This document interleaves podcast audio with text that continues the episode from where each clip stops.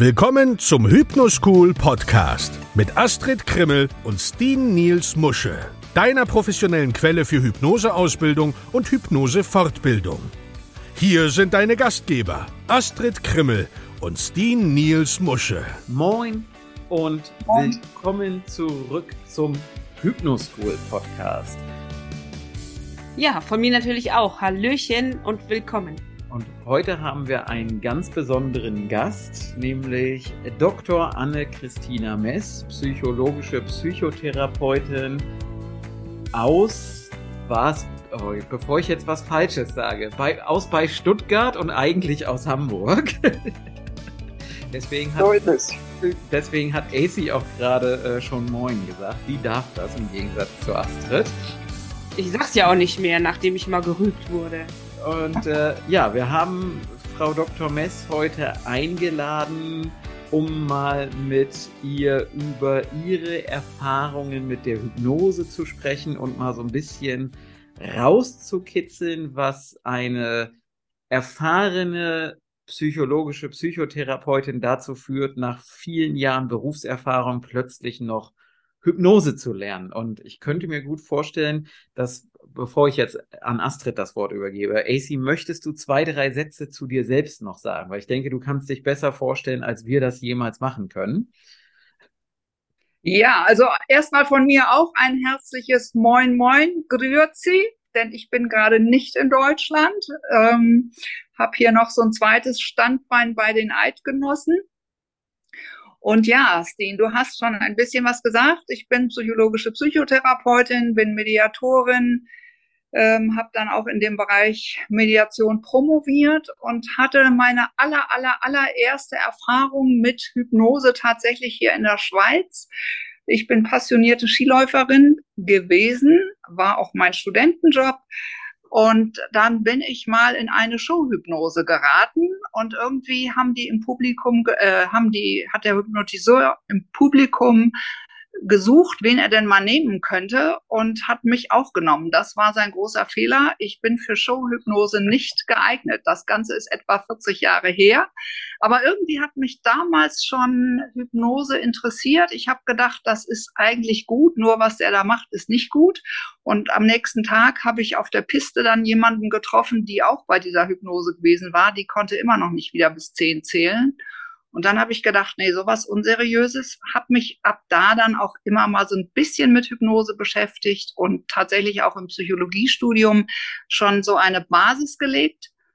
Aber das hat mir nicht gereicht und das bisschen Hypnose, was ich dann so in meinen Therapien mal untergebracht habe, hat mir nicht genügt und ich habe mich dann auf die Suche begeben, wo könnte ich denn noch Hypnose lernen? Wer bietet das so an, dass es auch wissenschaftlich fundiert ist? Wer bietet es so an, dass es pragmatisch ist? Und habe da überall so ein bisschen rumgeguckt, habe alles Mögliche gelesen und bin dann letzten Endes, wie du vorhin schon sagtest, eigentlich komme ich aus Hamburg, bin ich dann auch wieder in Hamburg gelandet, nämlich bei euch in der Hypnoschool und habe da dann meine ähm, ja, Hypnosekenntnisse, die auch schon etwas älter waren, aufgefrischt, erweitert und einfach ähm, wesentlich breiter auch noch lernen können.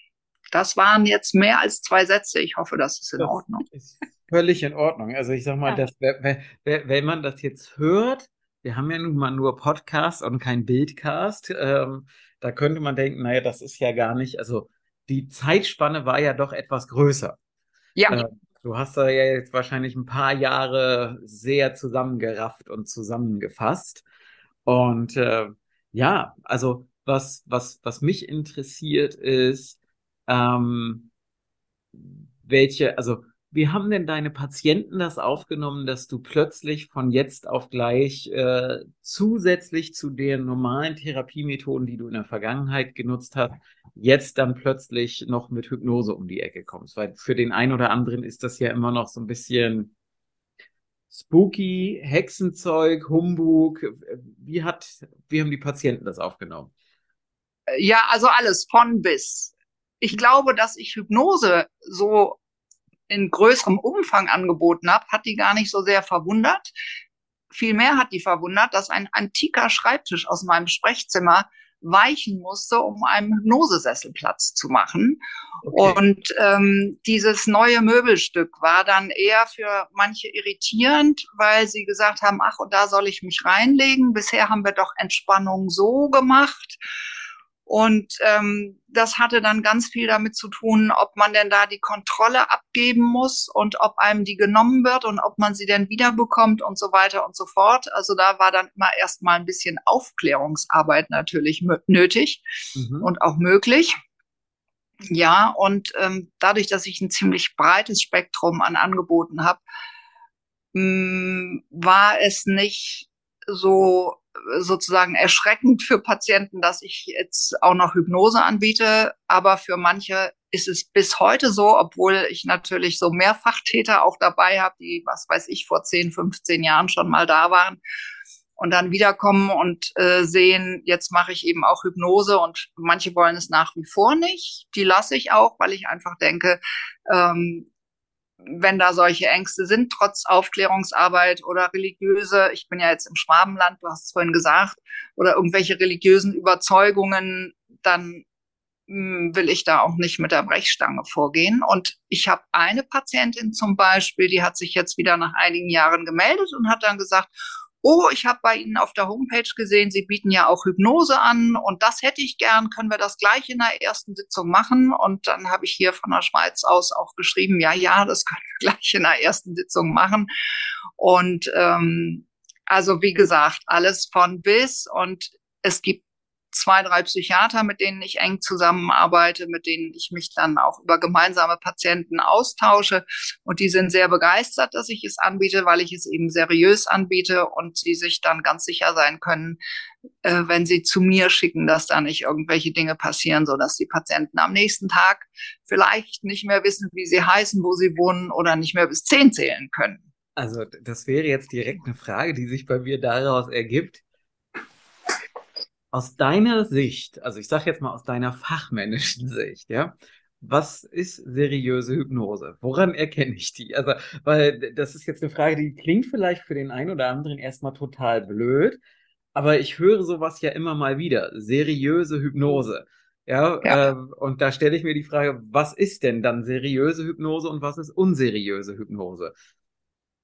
Also ich kann es mal an dem deutlich machen, was Patienten dann auch als seriöse Hypnose empfinden. Für viele ist ganz wichtig, dass sie vorher aufgeklärt werden, dass sie alles fragen können, dass ich nicht einfach mit irgendwas um die Ecke komme, so nach dem Motto, na ja, ich bin Ihre Therapeutin, ich darf dann mal loslegen, sondern dass ich vorher alle Fragen beantworte, wenn noch Fragen sind, dass ich vorher aufkläre, wie läuft die Hypnose, dass ich zum Beispiel sage, dass sie alles mitbekommen, dass es nichts gibt, ähm, was sie nicht mitbekommen, dass sie während der Hypnose aufstehen können, wenn sie das wollen, dass sie weggehen können, dass sie aufs Klo gehen könnten, dass sie, wenn sie sich kratzen müssen, sich kratzen können, wenn es irgendwo juckt und so weiter und so fort, dass sie auch jederzeit die Hypnose abbrechen können und so weiter. Also das sind für mich einfach ja auch ethisch-moralische Aspekte, so wie ich ähm, auch möchte, dass mit mir umgegangen wird. Also ich bin jetzt äh, vor zehn Tagen gerade operiert worden und da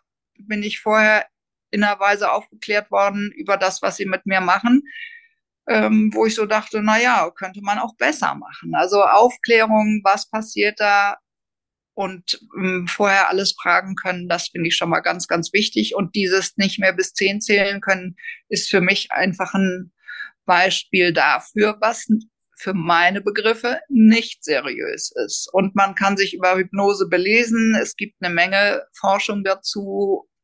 Das fällt für mich alles so unter Seriosität. Jetzt, das fand ich ja spannend, wie du gesagt hast, dass du mit Psychiatern zusammenarbeitest, die dann Angst hatten, letztendlich ihre Patienten vielleicht auch mit einem guten Gefühl woanders hinzuschicken und sagen, Gott sei Dank gibt's die AC, die das jetzt tut. Das heißt aber auch, wir sehen, bei den Psychiatern ist da ja auch noch ganz viel Aufklärungsarbeit zu leisten, dass man ja auch außerhalb der Psychotherapie, und ich meine damit die äh, approbierten Psychotherapeuten, so wie du eine bist, ja auch seriöse Hypnosetherapeuten finden kann. Ja, ja.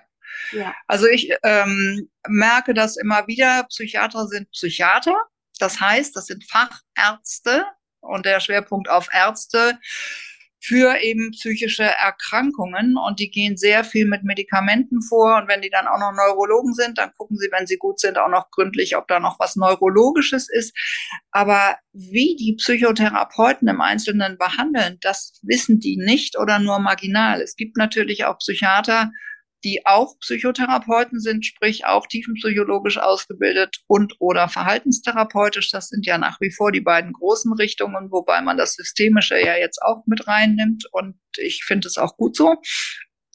Ähm, ja, und naja, wenn ich irgendwo hinschicke, dann möchte ich auch, dass ich ein ganz gutes Gefühl habe. Ich kenne zum Beispiel, also dahin zu schicken. Ich kenne zum Beispiel auch Kliniken, mit denen ich zusammenarbeite, die nur zu mir schicken, weil ich vorher bei denen hospitiert habe. Das heißt, ich habe mich da mit dem Chefarzt zusammengesetzt. Ich bin da mal so einen Tag mitgelaufen, habe geguckt, wie arbeiten die in der Klinik und dann hat der Chefarzt äh, befunden, ja, die Mess äh, können wir auf die Liste schreiben. Also ich finde das einfach auch sehr schön, wenn sich die Zeit genommen wird, Kollegen aus anderen oder das ist ja nicht unbedingt eine andere Zunft, das ist nur das eine stationär, das andere ambulant und ich finde das sehr gut, wenn da geguckt wird, wie, wie strickt der denn? Was kriegt denn mein Patient da für einen Pullover, ne?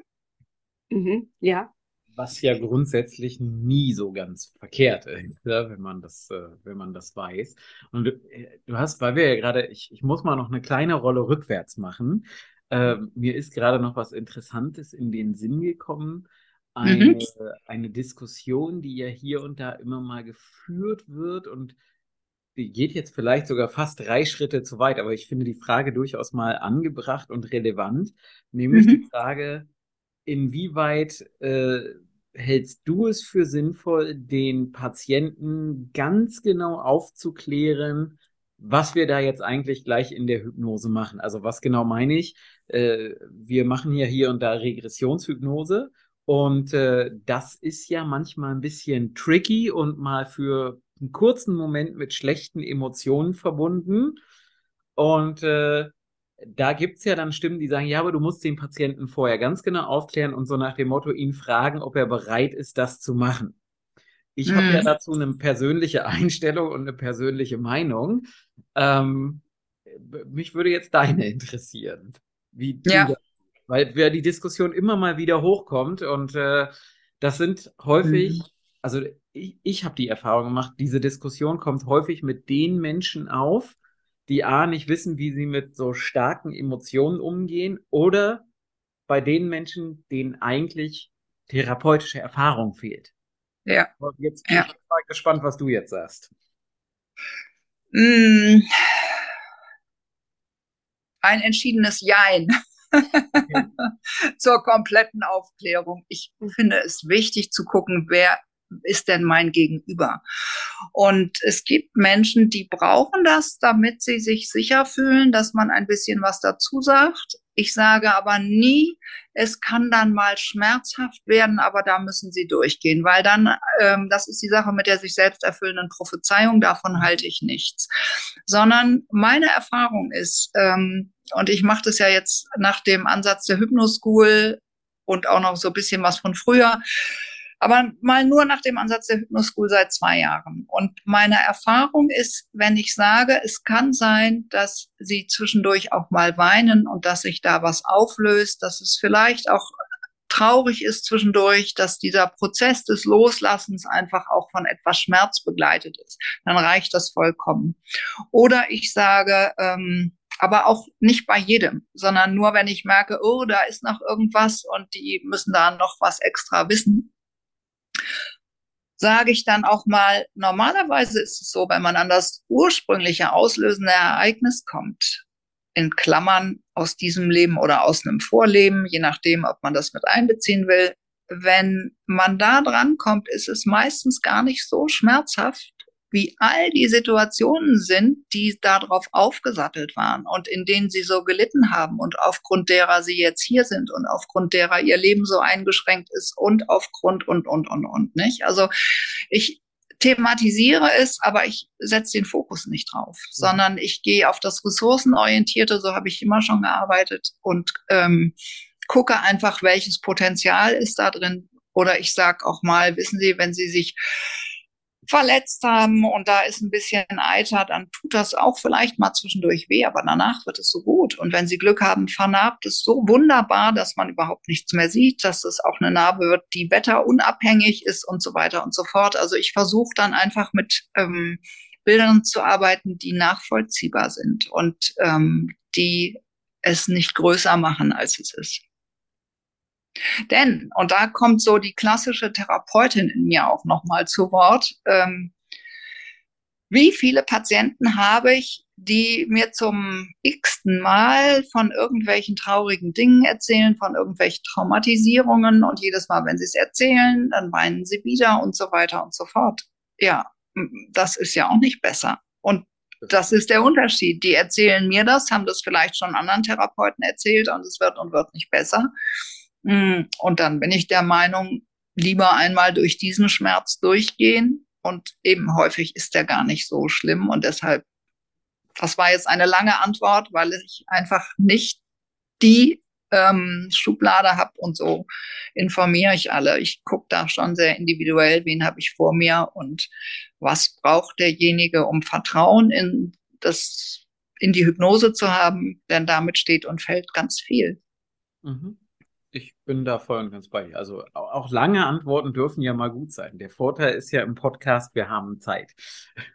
ja, genau. Wir können hier ausführlicher als anderswo vielleicht auch mal vorgehen. Mhm. Frau Krimmel. Ja. ja, ja, nein, ich finde das auch schön, weil ich glaube, das macht auch viel die Erfahrung des einzelnen Therapeuten aus. Was braucht mein Patient, damit ich die bestmögliche Arbeit mit ihm tun kann? Und ja. Und ich glaube, das ist somit die meiste Erfahrung, die wir haben. Der Prozess, der sich dann anschließt, das kann man schnell erlernen. Aber das Gefühl für die Patienten, was braucht der, wie gehe ich da vor, damit ja. er, wie gesagt, seine Ängste verliert und mit mir arbeiten kann. Ich glaube, das ist das, was die meiste Erfahrung ausmacht. Ja.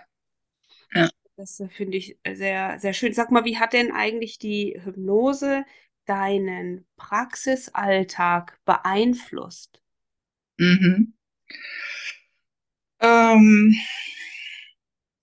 die Hypnose kam insofern sehr gelegen, als ich sowieso umgestellt hatte von Langzeittherapien auf ausschließlich Kurzzeittherapien. Ich habe mich da sehr intensiv beschäftigt, ähm, was die Forschung auch dazu sagt und vereinfacht gesagt oder zusammengefasst gesagt, kann man sagen, die naja, so ein bisschen Pareto, nicht? Also wenn man mal denkt, dass die Kurzzeittherapie einen Bruchteil der Langzeittherapie rein zeitlich ausmacht, ist einfach der Erfolg schon, wenn man so will, bei 80 Prozent und um die letzten 20 Prozent, um auf 100 Prozent zu kommen, eventuell zu erreichen, aber vielleicht auch nicht müsste man nochmal und nochmal und nochmal das Ganze besprechen und machen und tun. Und ich habe auch beobachtet, dass die Motivation der Patienten besser ist, wenn sie wissen von vornherein, sie kriegen nur, je nachdem, also Hausnummer zwischen 20 und 30 Sitzungen.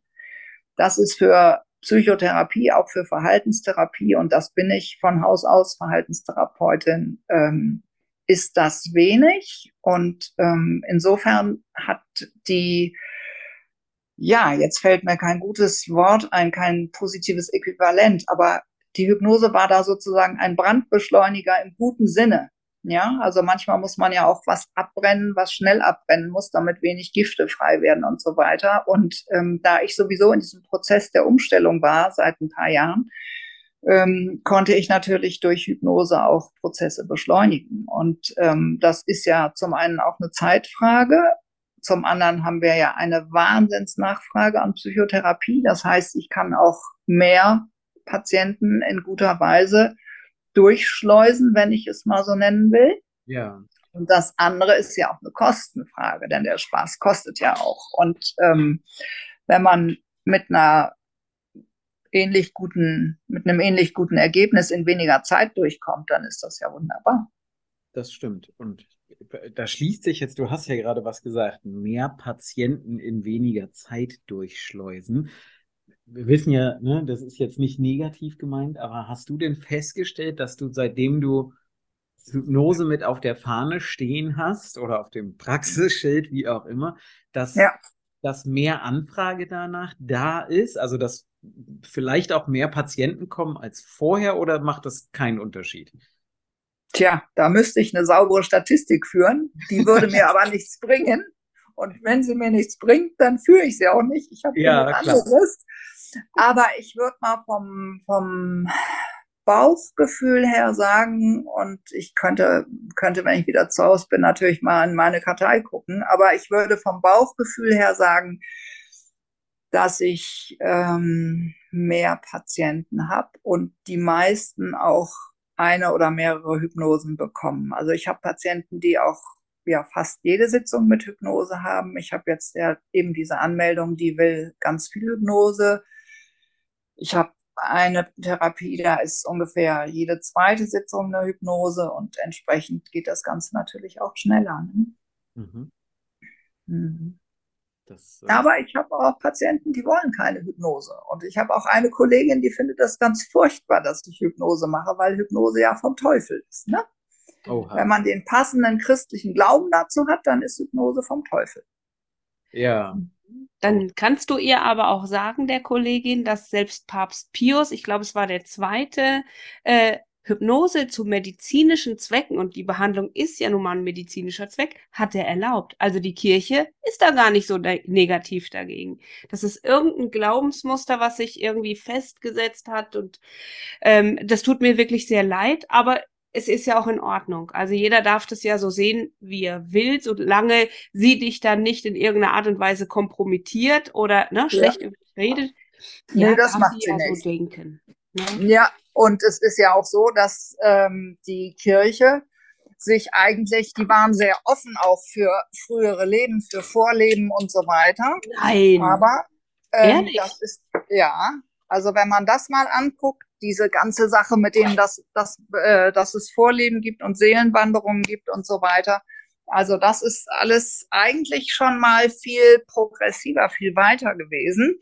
Mhm. Und dann ähm, ist es aber leider so, dass irgendwann, äh, das ist auch noch nicht so lange her, müsste jetzt lügen, wann es war, aber so drei, vier, 500 Jahre, also nicht so lang, ähm, wurde das dann plötzlich alles verteufelt. Mhm. Aber grundsätzlich gibt es da eine ganze Menge was ähm, dafür spricht, ähm, dass sich eben auch schon unsere Vor -Vor -Vor -Vor Vorfahren mit den Vor -Vor -Vor -Vor Vorleben beschäftigt haben. Hm. Und ähm, mal, mal quasi, weil wir ja gerade über Patienten und so sprechen, gibt es denn irgendwie ein Thema, was besonders oft bei dir in der Praxis auf der Matte steht, wo du sagst, das ist so das, was hier tatsächlich immer wieder, immer wieder, immer wieder kommt? Ja. Oder ist es breit? Also ich habe auch überlegt, ähm, was sind denn so meine Haupthypnosen, die ich so mache, von, von Überschriften her. Und da ist ganz viel, jetzt habe ich auch wieder eine Anmeldung. Ich habe dann gefragt, worum es denn ginge. Ja, also Verletzungen, Traumatisierungen, Thema Mutter. Und entsprechend ähm, arbeite ich dann mit den Patienten und gucke auch, dass das, was sie den Tätern, den Übeltätern nachtragen, dann natürlich auflöse und dass sie denen auch vergeben, also nicht im Sinne von gutheißen auf einmal, was passiert ist, bleibt schlecht, aber ähm, im Sinne von sie loslassen und den Ballast nicht mehr nachtragen. Ne? Also das ist sicher was, was, wenn ich mit jemandem mehrere Hypnosen mache, sicher einmal vorkommt. Also das ist sowas, so was haben mir, äh, haben mir Leute Schlimmes angetan, ist so eine große Überschrift und eben diese Verletzungen. Und ich hatte aber auch, fällt mir dabei ein, mal äh, eine Schülerin, die hat in diesen ganzen Corona-Wegsperrungsjahren ähm, dann einfach, weil sie mit dem Homeschooling so allein war, hat die einen Zwang entwickelt, dass die eine bestimmte Zahl, ich will das hier jetzt nicht näher sagen, ähm, nicht ausgehalten hat. Also wenn eine bestimmte, das war eine Zahl mit mehreren Ziffern und wenn diese Ziffern irgendwie vorkamen, dann ging es der ganz schlecht. Mhm. Das haben wir mit einer Hypnosesitzung weggekriegt und das ist weggeblieben. Sauber mhm. gearbeitet, ne, würde ich mal sagen. Ja, hat sie gut mitgemacht. Ja. War bemüht. Ja. ja. War bemüht ist ja jetzt, äh, ja, aber sehr schön. Ja. Mhm. Frau Krimmel, hast du noch Fragen? Willst du noch was wissen?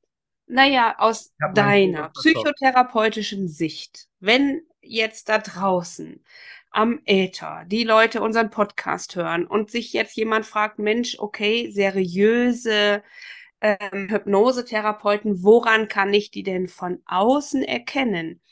Muss ich zur Frau Mess gehen oder kann ich auch woanders hingehen, weil Schweiz ist mir ehrlich gesagt zu weit weg und ne, was würdest du denn den Leuten raten, wie sie einen guten Hypnosetherapeuten finden? Mhm. Also das eine ist natürlich, dass man sich mal selber überlegt, was ist denn für mich als Patient oder als Ratsuchender wichtig? Ja, es, natürlich kann man da irgendwelche Kriterien aufstellen, was ist seriös. Aber für mich, wann fühle ich mich denn wohl und ähm, was brauche ich denn von einem Therapeuten? Also ich weiß selber, ich war mal bei einer Lehrtherapeutin in meinen ganzen Therapien, was ich so alles gemacht habe, und der habe ich erst mal ein Loch in den Bauch gefragt. Und das kann man ja machen, ne? dass man sagt, ich überlege, mich von Ihnen behandeln zu lassen, aber dazu wüsste ich gerne erstmal, was haben Sie denn für einen Hintergrund und ähm, sind Sie einfach so mal am Wochenende irgendwo gewesen oder haben Sie das Ganze von der Pike auf gelernt? Also ich möchte da wirklich jeden potenziellen Patienten, jeden potenziellen Ratsuchenden ermutigen, ähm, die Fragen zu stellen, die wichtig sind, um Vertrauen zu fassen. Und das andere ist, ähm, man braucht schon einen gewissen Hintergrund. Ne? Also da mal ein Buch gelesen zu haben oder mal in einer Disco bei einer Showhypnose gewesen zu sein ähm, und dann zu sagen, auch das gefällt mir, naja, ist nicht wirklich eine Ausbildung. Ne? Also das finde ich einfach auch wichtig, um den Mut zu haben, zu sagen, ja, ich biete Hypnose an. Ne? Dass ich mich selber als Therapeut mal frage, hm, habe ich vielleicht ganz viel Erfahrung im Bereich Psychotherapie, aber Hypnose nur mal so ein Schnupperwochenende gemacht oder habe ich da eine fundierte Ausbildung? Mhm. Und dann ist es natürlich auch wichtig, nach welchem Ansatz arbeitet jemand. Also ist es eher so, dass hm, also ich will nicht andere Schulen schlecht machen, aber es gibt eben Hypnoserichtungen, die haben mehr so mit, ich erzähle mal eine Geschichte zu tun. Und es gibt Hypnoserichtungen, die haben dann wirklich damit zu tun, dass man selber auch an seinen Themen arbeitet in der Hypnose. Und ähm, wenn man sich dieser Richtung anschließt, äh, dann kann man ja auch selber beschreiben als Therapeut, der man dann gefragt wird, wie arbeiten Sie denn?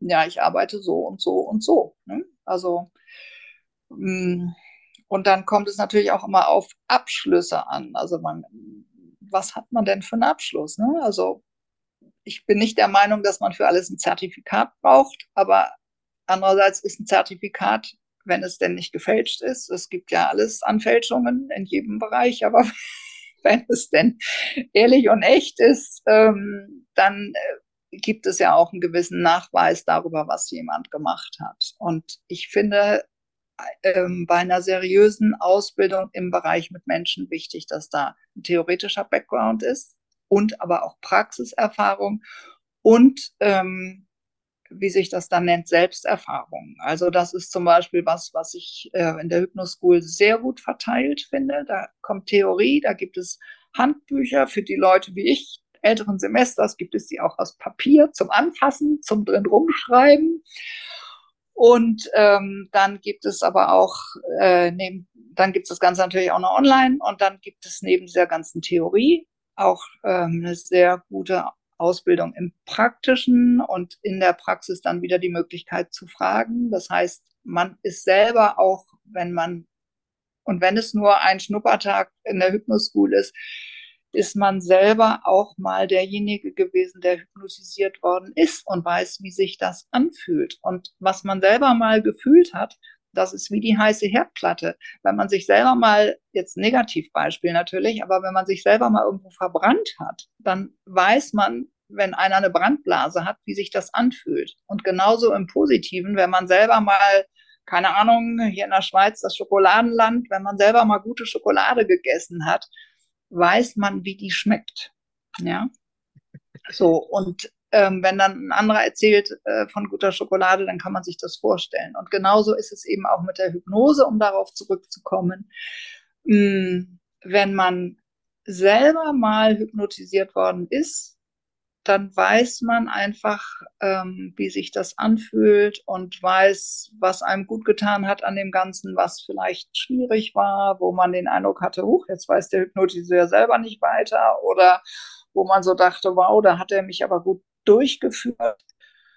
Hm, und ähm, das einfach so zu dem, was ist eine gute oder eine seriöse Hypnose. Also wirklich ein ein guter Hintergrund, ein guter Ausbildungshintergrund und ähm, auch Selbsterfahrung des Hypnotiseurs, dass der weiß, was er da macht und das aus eigenem Fühlen und Erleben kennt. Super. Ja, danke schön. Meine letzte Frage hat sie direkt mit beantwortet, obwohl sie sie noch gar nicht kannte zum Thema. Das ist telepathisch, Steve. Inzwischen kennen wir uns so gut, dass man ja, telepathisch. Möglicherweise war es auch das, nämlich ich wollte jetzt tatsächlich fragen, so, ähm, also die Frage wäre gewesen, was aus deiner Sicht eben sinnvoll bei einer Hypnoseausbildung ist. Losgelöst davon, dass wir ja. jetzt ein Hypnoschool-Podcast sind, aber man kann ja da auch immer sagen, hey, das, so sehe ich das, weil wir sind ja nicht naja, ich wollte jetzt fast gerade sagen, wir sind hier nicht die Einzigen, die das so anbieten, aber leider sind wir es.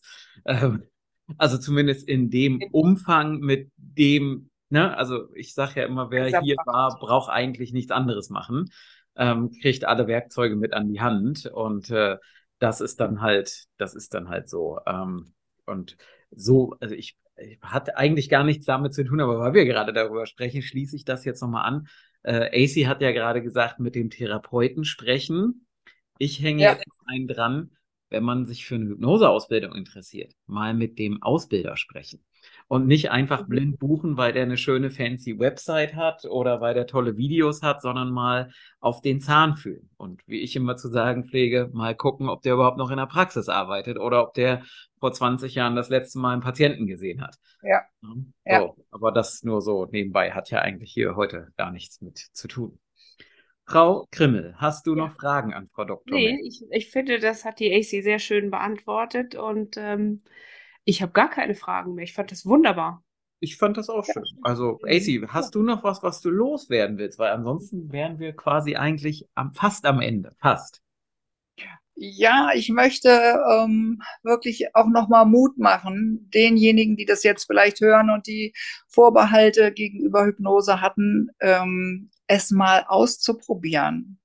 Und äh, es gibt ja, also ich sage immer meinen Patienten, die so ein bisschen zögerlich sind, wir machen mal eine Hypnose, da müssen sie noch gar nicht viel machen. Da hören sie einfach mal zu und ich erzähle ihnen was. Also ähm, das sind dann so die Hypnosen, in denen gute Botschaften rübergebracht werden oder im Fachjargon Suggestionen und ähm, die einfach den Selbstwert stärken, die ihnen Mut machen und so weiter. Und dann mache ich einfach mit denen mal so eine Schnupperhypnose. Mhm. Und die mal, also eine Patientin, die hatte ich jetzt gerade vor zwei, drei Wochen die hatte ganz viel Angst. Die hatte so viel Angst vorher, weil sie allen möglichen Unsinn gehört hatte, ähm, dass sie geweint hat sogar. Die lag bei mir auf dem Hypnosesessel und weinte und dann haben wir das erstmal angeguckt, was da ist. Und hinterher hat sie gesagt, oh ja, das war ja so toll. Und ähm, ich denke, dass das was ist, was man, wenn man so ein bisschen Vorbehalte hat, aber auf der anderen Seite, also im Fachjargon nennt man das ja Aversions-Appetenzkonflikt. Das heißt, einerseits hat man eine Aversion dagegen, ein Aber dagegen und andererseits möchte man es gern. Und wenn man diesen Konflikt in sich hat, dann einfach mal so ein kleines Häppchen nehmen, so eine Kennenlernhypnose, vielleicht auch schon zu einem eigenen Thema, aber noch nicht so das ganz Tiefe nach oben kehren. Und ich habe noch niemanden, und wie gesagt, ich mache es jetzt nach dem Ansatz der Hypnoschool seit zwei Jahren und ich habe jede Woche Hypnosen. Ähm, ich habe noch niemanden erlebt, der hinterher gesagt hat, na, das war aber Scheiß, das ähm, können Sie mit anderen machen. Ich habe erlebt, dass jemand sagte, ja, war ganz gut und nicht so nun irgendwie begeistert war, aber auch bei den Menschen ist dann etwas in Gang geraten und das sind ja auch nachweislich so Prozesse, die da anfangen und die häufig dann über die nächsten Wochen noch weitergehen und manchmal auch andere Themen berühren, die man in der Hypnose so gar nicht fokussiert hatte. Ja, das wäre vielleicht noch was, ähm, was ich denjenigen, die eben dieses innere Zerrissensein, diese Ambivalenz in sich haben, ähm, nahelegen möchte. probieren Sie es doch mal aus oder Neudeutsch, probier es doch mal aus. Ja, schönes Schlusswort. Ja, zusammengefasst, probier es mal aus und äh, ich probiere jetzt einfach mal aus, diesen Podcast auf seriöse Art und Weise zu beenden, so wie wir das, wie das sicher für einen seriösen Hypnoschool Podcast gehört, indem ich einfach sage, sag Tschüss, Astrid. Tschüss, Astrid. Das war der Hypnoschool Podcast. Baue das Selbstvertrauen auf, das du brauchst, um erfolgreich mit Hypnose zu arbeiten.